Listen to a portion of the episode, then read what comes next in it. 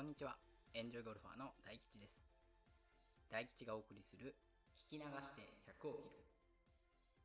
ゴルフで100切りを目指すすべての方へ、ゴルフの考え方やマネジメントなど、あなたのレベルアップにつながる情報をラジオを通して発信していきます。さて、9番ホールにやってきました。9回目の配信です。今回は、あなたのドライバーの平均飛距離はというお話をします。前回の配信では、クラブごとに飛ばせる距離の幅を把握して、その幅が階段になっているかどうかを確認しましょうという話をしました。ここでいう幅とは、何ヤードから何ヤードという縦の幅のことを指します。というわけで今回はその話に関連して一番飛ばせるクラブ、つまりドライバーの平均飛距離についてお話をします。今回のお話は100切りを目指す方だけではなく、幅広いゴルファーの方に向けた内容なので、ぜひ最後まで聞いてくれれば嬉しいです。では、早速行きましょう。皆さんは、ドライバーの平均飛距離は何ヤードですか？と聞かれたらいくつで答えますか？ゴルフの雑誌などでアマチュアの方の自己紹介が書いてあるところにメモしてあったり、ゴルフ用品の購入サイトの口コミでも、まあ、自己申告で書かれていますね。ちなみに、私の平均飛距離はいくつですかと聞かれれば200ヤード程度と答えます。で、これを聞いて、あれ、大吉って全然飛ばないゴルファーなんだなって思った方もいると思います。私今年齢が30代の後半で、まあ、ゴルフ歴が10年であることを考えると確かに飛ばない方だとは思います。しかし、私の平均飛距離というのはある考え方が含まれた平均値。これどういうことかもう少し深掘りしていきます。例えば、最大240ヤード飛ばせる方がいたとします。ティーショットを打ったら240ヤード飛んだものの残念ながら OB だった。打ち直したショットが同じく240ヤードだった。まあ、もしくはローカルルールで240ヤード先のプレイング4の特設ティーに移動したというふうにしましょうか。この場合の平均飛距離は何ヤードでしょう？?2 度打って2度とも240ヤードですから、平均は240ヤードと考える方もいると思います。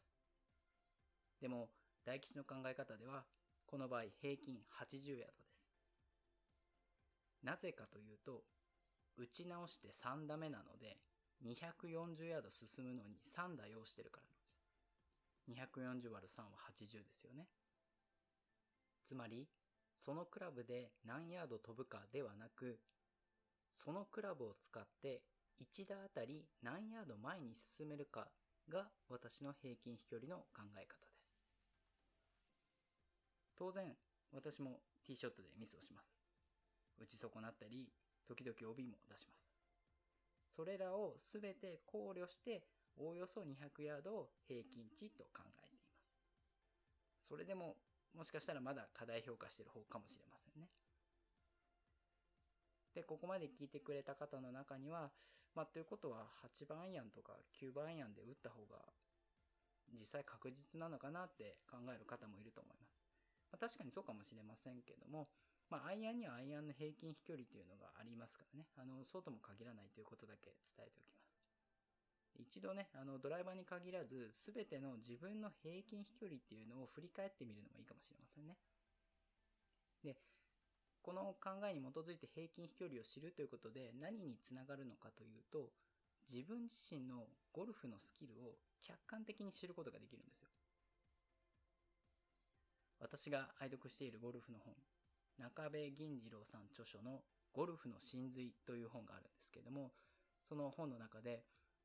ゴルファーの大半は自分の力量を過大評価してるっていうふうに言っていたんですね。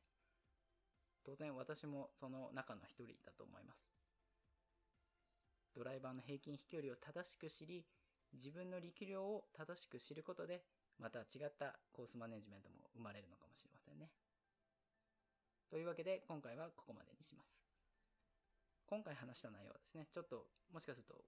若干偏ってるのかなという気もします。とにかく飛んだ距離の平均が平均飛距離だという考えを間違っていると言っているわけではありません。あくまでマネジメントの考えの一つですので、あの、参考にしていただければいいなというふうに思います。で、もう少し詳しく知りたいなという方は、関連記事のリンクを詳細欄の方に貼っておきましたので、そちらもご覧ください。また、ブログのリンクから聞いてくれている方は、バナーの近くに記事のリンクを貼っておりますので、そちらからご覧ください。というわけで、今回で9番ホールまで来ましたので、次回はですね、少しテイストを変えて番外編を配信しようかなと思ってます。まあ、スコアアップに直結する内容というよりかは、ゴルフの雑談をお話ししたいなと思ってます。テーマは、ツイゴルに初めて行ってみたんです。100切りに関する考え方やマネジメントなど、私が経験してきた様々なことをラジオを通して発信していきます。もしよかったらこのチャンネルや Twitter をフォローしていただければ嬉しいです。ここまで聞いていただきありがとうございました。また次のホールでお会いしましょう。